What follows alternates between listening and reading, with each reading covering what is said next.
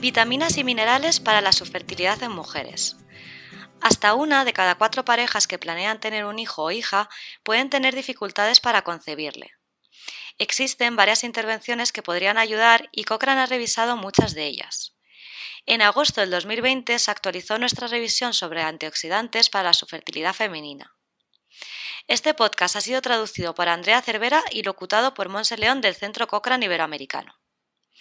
Algunas causas de la subfertilidad en las mujeres se asocian con efectos adversos del estrés oxidativo y se supone que los fármacos antioxidantes deberían contrarrestar estos efectos negativos de los radicales libres de oxígeno uniéndose a ellos.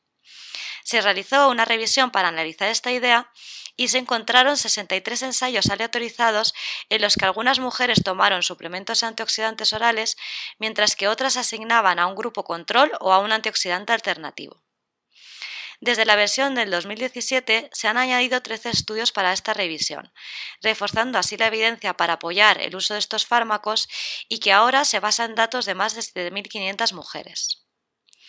Los autores de la revisión mostraron un mayor interés por los efectos sobre los nacidos vivos, pero continúan siendo pocos los ensayos que proporcionan información al respecto y solo se pudieron utilizar los datos de algo más de 1.200 mujeres de 13 ensayos, un aumento de 5 ensayos desde el 2017.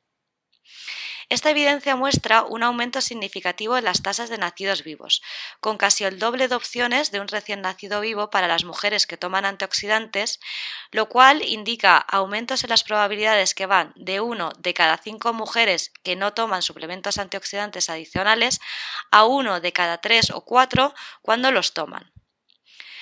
Fue mucho más habitual que los ensayos investigaran otros desenlaces, así que se utilizaron para examinar el impacto sobre el embarazo clínico y los efectos adversos.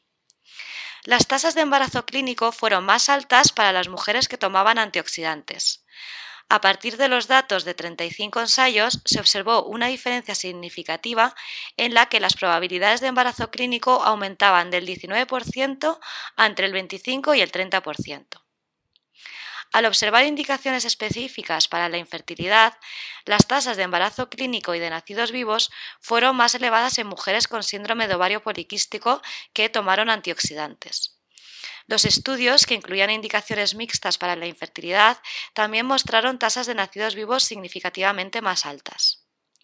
No obstante, en el caso de los eventos adversos, aunque los datos al respecto se informaron en 28 ensayos, no hubo suficiente evidencia para sacar conclusiones ni para determinar si hubo alguna diferencia en las tasas de aborto espontáneo, embarazo múltiple o trastornos digestivos entre las mujeres que tomaron antioxidantes y las que no.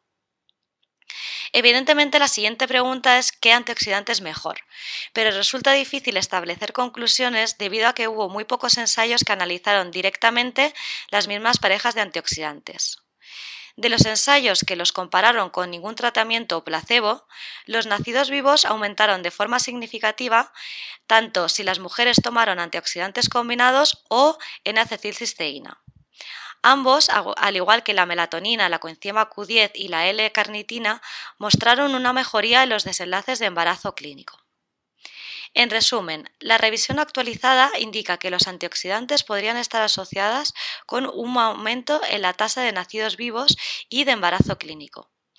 Todavía se siguen necesitando ensayos más rigurosos y de mayor calidad para establecer recomendaciones más firmes acerca del uso de estos fármacos, pero las mujeres subfértiles deberían considerar tomar antioxidantes combinados diseñados específicamente para la atención prenatal y del embarazo, incluyendo el ácido fólico, mientras que otros antioxidantes deben tomarse únicamente con asesoramiento médico. Es el caso especialmente de las mujeres con síndrome de ovario poliquístico. Si desea saber más acerca de los resultados en general de esta revisión y los resultados específicos de antioxidantes concretos, puede encontrar la revisión buscando antioxidantes para la subfertilidad femenina en la biblioteca cochrane.com.